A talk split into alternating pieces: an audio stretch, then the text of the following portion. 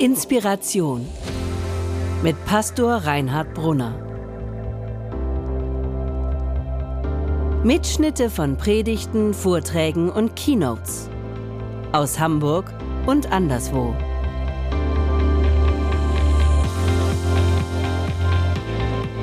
Das Thema heute heißt, wen oder was meinen wir, wenn wir Gott sagen?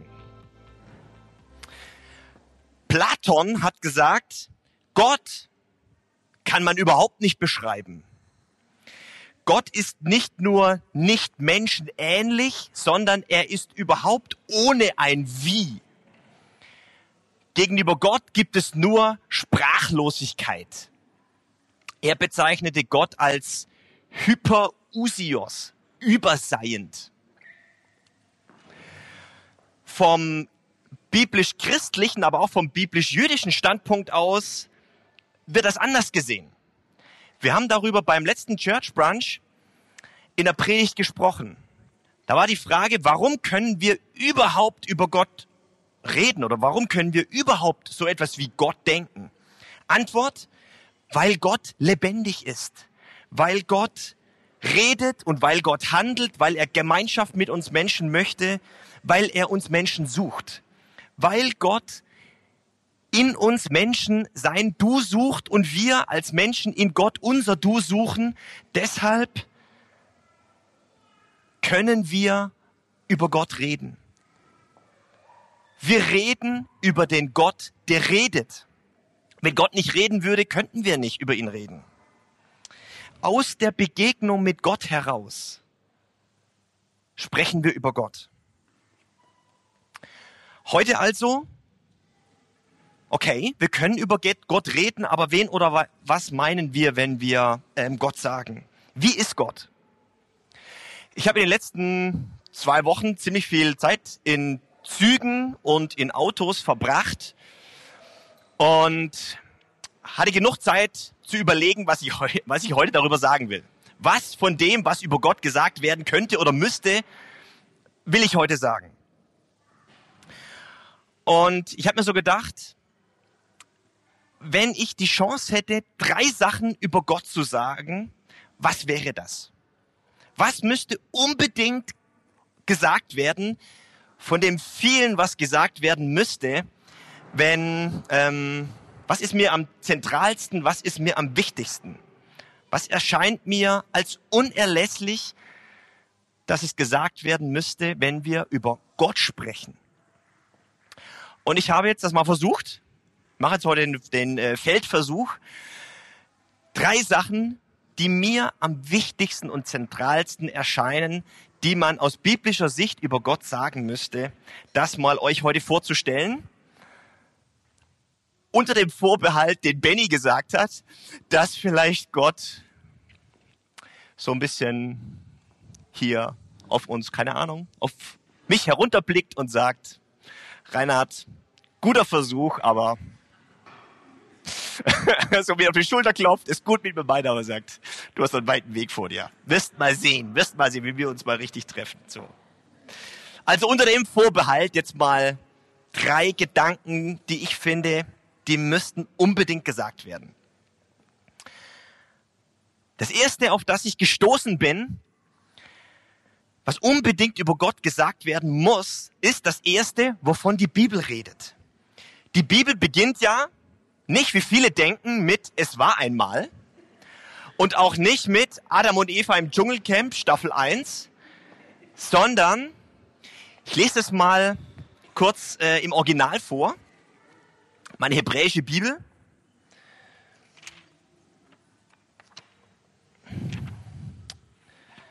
Original, der erste Satz aus der Bibel heißt Bereshit bara Elohim et Hashamayim ve'et haaretz. Was verstanden? Haaretz, so heißt die, heißt eine wichtige Zeitung in Israel. Am Anfang schuf Gott Himmel und Erde. Damit fängt die Bibel an. Am Anfang redet die Bibel vom Anfang. Das ist aufregend. Am Anfang schuf Gott. Das erste, wie die Bibel uns Gott vorstellt, ist, dass sie uns als, dass sie uns ihn als Schöpfer vorstellt. Gott schuf. Gott handelt. Er sprach und es war. Eines, wie ich finde, der wichtigsten drei Dinge, die über Gott gesagt werden müssten, ist, Gott ist der Schöpfer. Es gehört zu den Grundaussagen der Bibel, dass der Kosmos nicht schon immer existiert hat, sondern einen Anfang hat. Der Hinduismus sagt etwas anderes, aber die Bibel sagt, der Kosmos hat einen Anfang. Und es gehört zu den Grundaussagen zweitens der Bibel, dass das Universum auf einen Schöpfer zurückgeht und nicht per Zufall entstanden ist, wie es manche Evolutionstheoretiker sagen. Damit möchte ich jetzt nicht einsteigen in die Debatte, ob das jetzt in sechs Tagen war oder die Zeit doch ein bisschen länger war. Das ist nicht das Entscheidende. Das Entscheidende ist, dass die Bibel sagt, das Leben kommt von Gott her. Und es hat einen Ursprung und es hat einen Grund. Wir sind geschaffen. Diese Erde ist geschaffen und zwar nicht durch uns, sondern durch Gott. Und wir sind kein blinder Zufall. Am Anfang war Gott und Gott war am Anfang. Die Naturwissenschaft erklärt, wie das passiert sein könnte. Aber die Bibel sagt, warum? Weil Gott es so wollte. Wir sind kein Zufall. Gott wollte es. Er sprach und es wurde und er sagte, es war gut. Es war gut. Es ist gut. Gott ist der Kreator, das Mastermind. Gott ist der Künstler. Die Schönheit eines Sonnenuntergangs. Die Majestät des Himalaya die Präzision einer Zellstruktur, die Faszination des Meeres. Kein Zufall, sondern vom Schöpfer wunderbar gemacht. Gott ist der Künstler dieser Kunstausstellung, die sich Universum nennt. Gott ist in der Bibel aber nicht nur der Welt Gestalter, er ist auch der Welterhalter. Gott hat nicht die Welt irgendwann mal geschaffen und hat sich dann in die Hängematte auf Wolke 7 zurückgezogen, sondern wenn Gott nicht dafür sorgen würde, dass die Erde weiter besteht, würde sie nicht mehr bestehen. Wahrscheinlich hätten wir Menschen sie schon längst zugrunde gerichtet. In den Psalmen zum Beispiel stehen so Dinge wie Wer lässt es regnen? Wer sorgt für die Sonne? Wer sorgt dafür, dass sich Jahreszeiten abwechseln? Wer setzt Mächtige ein und auch wieder ab? Gott ist am Wirken, Gott ist am Handeln in dieser Welt, auch heute noch. Das, was da gerade in Ägypten passiert, das ist nicht an Gott vorbei. Gott hat seine Finger mit im Spiel.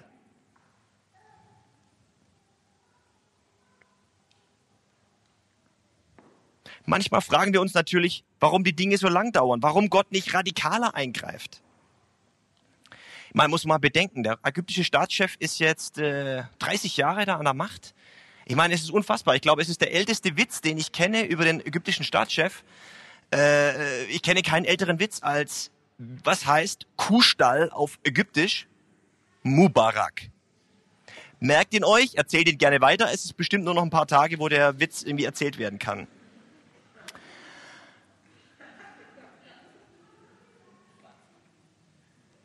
Wer ist Gott?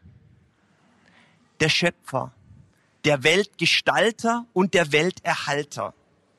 Und Gott ist am Wirken bis heute. Das habe ich gedacht, muss gesagt werden. Das Zweite, was ich finde, was unbedingt gesagt werden muss, wenn man in aller Kürze über Gott reden will, ist, Gott ist der Vater. Gott ist der Vater. Jesus hat auf einzigartige und wunderbare Weise über Gott gesprochen, dass Gott unser himmlischer Vater ist. Als er seinen Jüngern beibrachte, wie sie beten sollen, wie sie mit Gott auf Du und Du sein können, hat er gesagt, so sollt ihr beten, unser Vater im Himmel. Wir sollen, wir dürfen Gott mit Vater anreden. Genauer gesagt, im Hebräischen steht da das Wort Abba. Das ist die Koseform von, von Vater. Also wenn das hebräische Kind abends zu Hause vorm Fernseher beim, äh, auf dem Schoß vom Vater saß, dann hat es vielleicht seinen Arm um den, Pap, den Hals des Papa gelegt und hat gesagt, Abba. Das Zärtlichkeitswort. So sollen wir Gott ansprechen. Abba, Papa, Vater. Ich habe Steffi, wo sitzt sie hier vorne, unsere Sängerin hier gefragt, ob ich das erzählen darf. Wenn man mit Steffi betet, ähm, spricht sie Gott mit Papa an. Ich weiß nicht, ob ihr das mal versucht habt. Das ändert radikal was in unserer Beziehung zu Gott, ob wir sagen, oh, ähm, Macht des Universums, oder ob wir sagen, eure Heiligkeit und Eminenz, oder ob wir sagen, Papa, himmlischer Vater. Probiert das mal aus. Ihr müsst ja nicht so öffentlich und so mutig machen wie Steffi auch in der Öffentlichkeit, aber probiert das mal aus. Ein Gebet mit Papa zu, beginn, zu, zu beginnen. Das sind andere Gebete.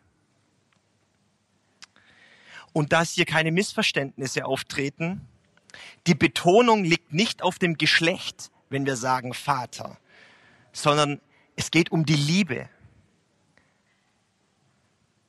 Im Jesaja heißt es, dass Gott sagt, ich will euch trösten, wie euch eine Mutter tröstet. Gemeint ist das Beziehungswort. Gott ist für uns wie ein Vater. Gott ist für uns wie eine Mutter. Vor allem Martin Luther hat sich dafür eingesetzt und konsequent dafür entschieden. Im Zentrum des christlichen Gottesgedankens steht nicht so ein nichtssagender Begriff, so eine Banalität wie das letzte Sein oder so etwas, sondern dass Gott Liebe ist. Das gehört unmittelbar ins Zentrum des christlichen Gottesbegriffs. Luther hat gesagt, Gott ist wie ein Backofen voller Liebe. So habe ich Bennys Lied verstanden. Als den Gott, der uns mit Menschenfreundlichkeit und Liebe begegnet. Das ist der Kern der Sache.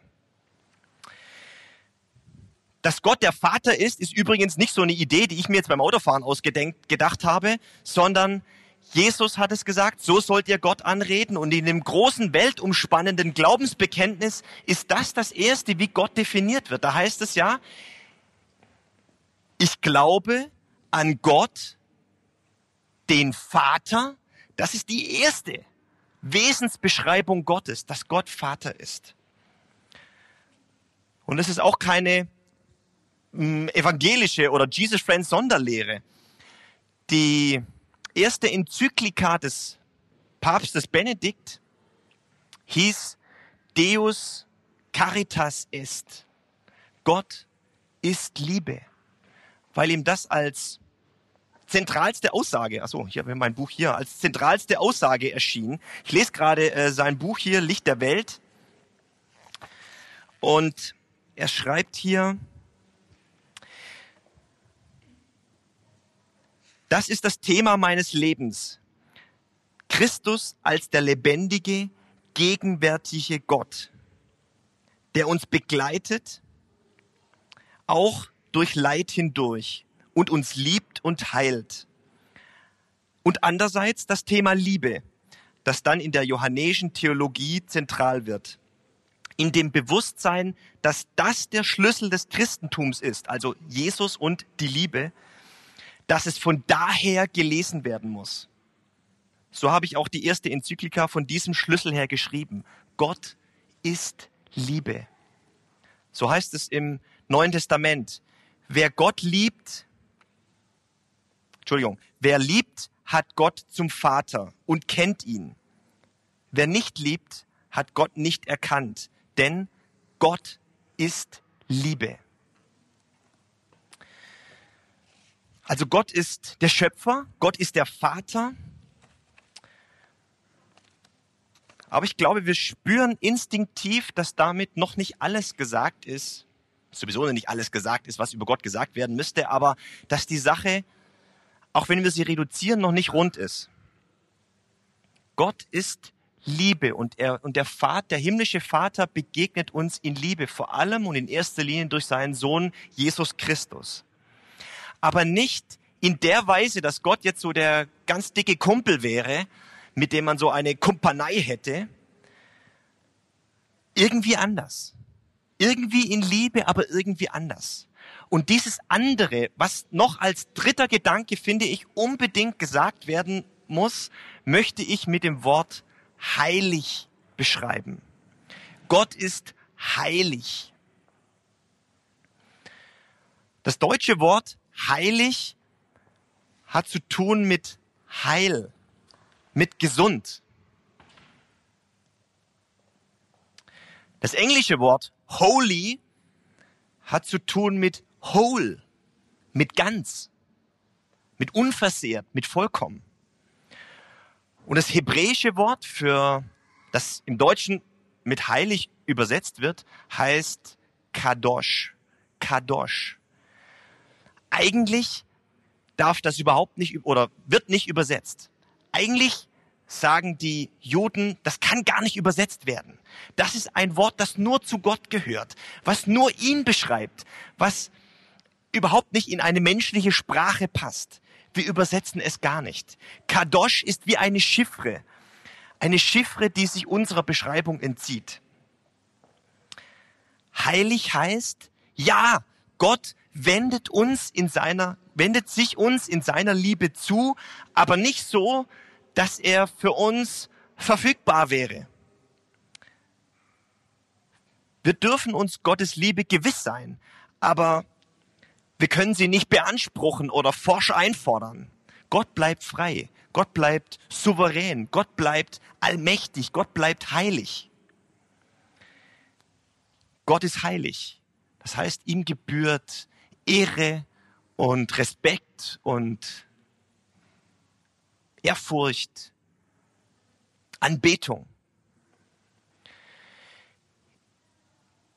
Für den biblischen Gottesbegriff sind beide Seiten wichtig, dass der heilige Gott uns in Liebe zuwendet und dass der liebende Gott heilig ist. Das ist kein Widerspruch, sondern das ist der springende Punkt, um den es geht. Das ist das Aufregende, dass der heilige Gott uns in seiner Liebe entgegenkommt. Das ist das Einzigartige, das Unglaubliche. Das ist das Alleinstellungsmerkmal des christlichen Gottesgedankens. Der heilige Gott wendet sich uns in seiner Liebe zu. Wir können Gott nicht allein im kognitiven Verstehen begreifen, sondern erst in der Anbetung. In der Anbetung können wir Gott begreifen. Ich habe jetzt drei Sachen gesagt, die ich finde, die unbedingt gesagt werden müssen. Wenn wir es auf den Punkt bringen wollen, wenn wir es mal ganz kurz machen wollen. Gott ist der Schöpfer, er ist der Vater, er ist der Heilige.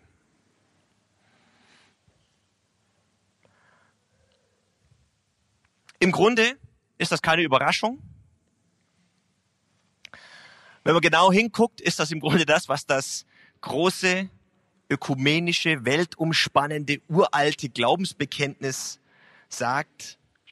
Ich glaube an Gott, den Vater, den Allmächtigen, also den ganz anderen Heiligen und den Schöpfer des Himmels und der Erde.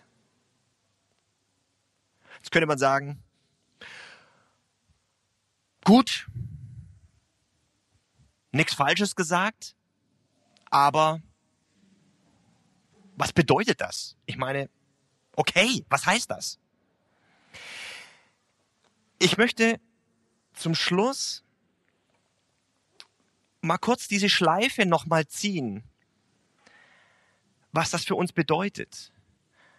Und das ist auch wichtig, weil Glauben ja nicht heißt, jetzt so eine Glaubenswahrheit wie so eine Predigt zum Beispiel zu sagen, okay, das war nichts Falsches, kann ich einigermaßen akzeptieren, ja, okay. Glauben heißt, Gott erkennen, das, wer Gott ist, auf mich beziehen und aus dieser Beziehung heraus zu leben, verändert zu leben, dass mich das, wie Gott ist, berührt und beeinflusst und verändert. Darum geht's im Glauben. Und ich möchte jetzt zum Schluss ein paar Anregungen, einfach ein paar Gedanken zum Weiterdenken weitergeben, was das für, für uns bedeutet, wenn wir sagen, so und so und so ist Gott. Vielleicht ist auch ähm, in unseren Church, Church Base Treffen nächsten Sonntag Gelegenheit, da den einen oder anderen Gedanken nochmal zu diskutieren und weiterzuspinnen.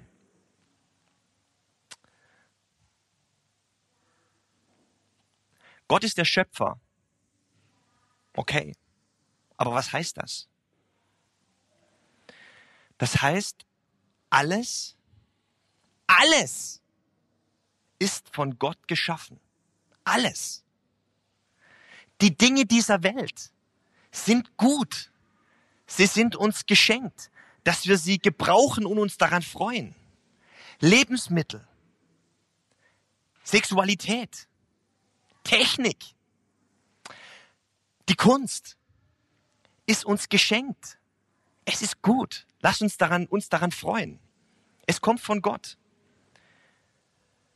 Dass Gott der Schöpfer ist, heißt auch, ich bin geschaffen. Ich bin gewollt. Dass ich da bin, ist kein Zufall. Dass Gott der Schöpfer ist, heißt, ich bin sein Ebenbild. So heißt es ja in der Bibel. Gott schuf den Menschen zu seinem Bilde. Ich bin sein Ebenbild. Das heißt, wenn Gott der Schöpfer ist, hat er in mir, in mich etwas Schöpferisches hineingelegt.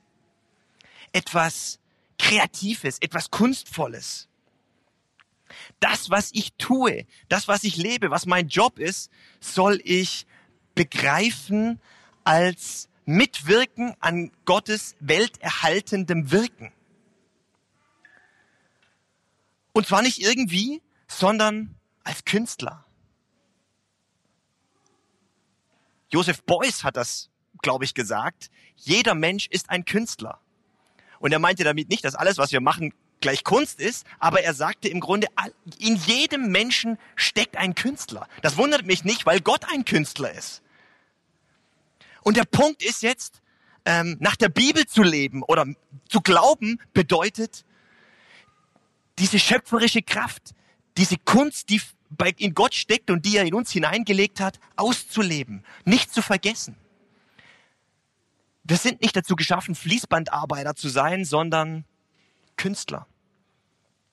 Martin Luther King hat das einmal gesagt, wenn du Straßenkehrer bist von Montgomery, dann sei der verdammt beste Straßenkehrer und mach es als ein Künstler.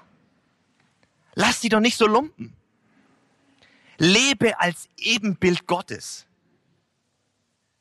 Mach es als Künstler. Vergiss nicht, dass du ein Künstler bist, denn dein Schöpfer, der dich gemacht hat, so wie du bist, ist ein Künstler und in dir steckt das drin. Vergiss das nicht, sondern lebe es aus. Gott ist der Vater, okay. Aber was heißt das? Wenn Gott der Vater ist, dann heißt das doch, dass wir seine Kinder sind. Wir sind dazu bestimmt, seine Kinder zu sein, als seine Kinder zu leben, nicht als seine Sklaven, als seine Kinder, als Prinzessinnen und Prinzen, König des Höchsten. Das ist unsere Berufung. Lasst uns auch so leben. Wir sind die Ebenbilder Gottes. Der König ist unser Vater. Wir sind Prinzessinnen und Prinz, Prinzen. Du bist nicht einfach nur ein Unfall deiner biologischen Eltern. Du bist gewollt und bist geliebt von Ewigkeit her. Vergiss das nicht. Vergiss nicht, wer du bist. Der Herr des Höchsten ist dein Vater. Wenn Gott Liebe ist, dann heißt das, dass wir geliebt sind. Und dann heißt es, dass wir lieben sollen. Das Wichtigste im Leben ist nicht Karriere und einen guten Job und Reichtum und Spaß, vielleicht noch nicht mal Gesundheit, sondern das Wichtigste ist, dass wir wissen, wer wir sind, dass wir Geliebte sind und dass wir lieben sollen. Die Bibel sagt, das ist das wichtigste Gebot, dass wir Gott lieben und unsere Mitmenschen lieben und dass wir wissen, dass wir von Gott geliebt sind und dass wir uns lieben lassen. Lebe das. Lebe als ein Ebenbild Gottes. Das heißt es zu glauben, an Gott zu glauben, nach der Bibel zu leben. Als Prinzessin oder als Prinz morgens mit der S-Bahn zur Arbeit fahren. Das ist eine Glaubensübung, oder?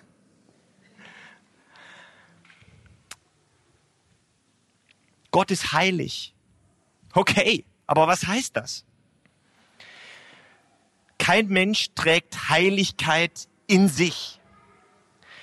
Aber wenn der Heilige mir in seiner Liebe begegnet, dann färbt seine Heiligkeit auf mich ab. Jede Heiligung kommt von Gott. Der heilige Gott heiligt uns Menschen. Und wenn es in, in der Bibel, ich glaube im Petrusbrief heißt, ihr sollt heilig sein, denn ich bin heilig, dann ist es keine Moralpredigt, sondern eine Verheißung. Ihr sollt heilig sein, denn ich bin heilig. Lebt als Heilige, lebt als Vollkommene, lebt als Ganze, lebt als Geheilte. Lebt vom Heil und von der Heiligkeit Gottes her. Wer sich von Gott lieben lässt, wer sich von Gott heiligen lässt, das geht nicht an einem vorbei. Das verändert uns. Und wir werden nicht dadurch heilig, dass wir immer perfekter werden, sondern dass wir uns immer mehr dem Heiligen zuwenden und uns von seiner Schönheit, von seiner Heiligkeit beeinflussen lassen. Gott ist heilig, das heißt, seine Heiligkeit kann mich heilen, mich ganz machen. Lebe als Ebenbild, als Heiliger.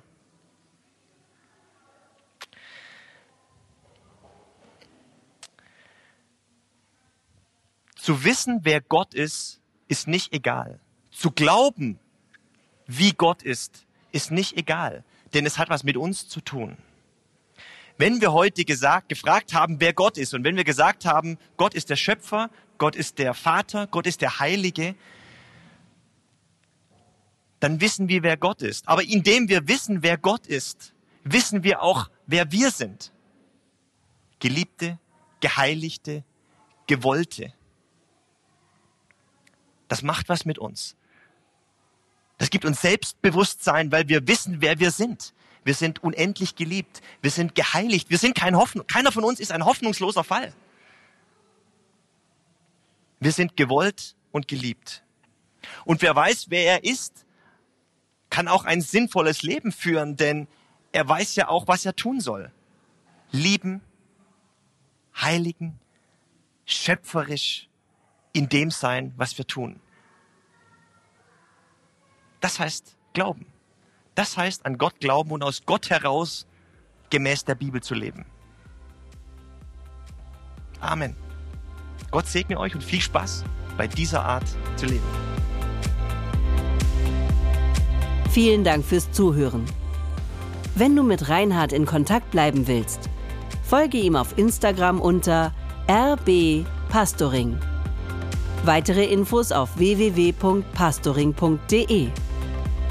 Gott segne dich.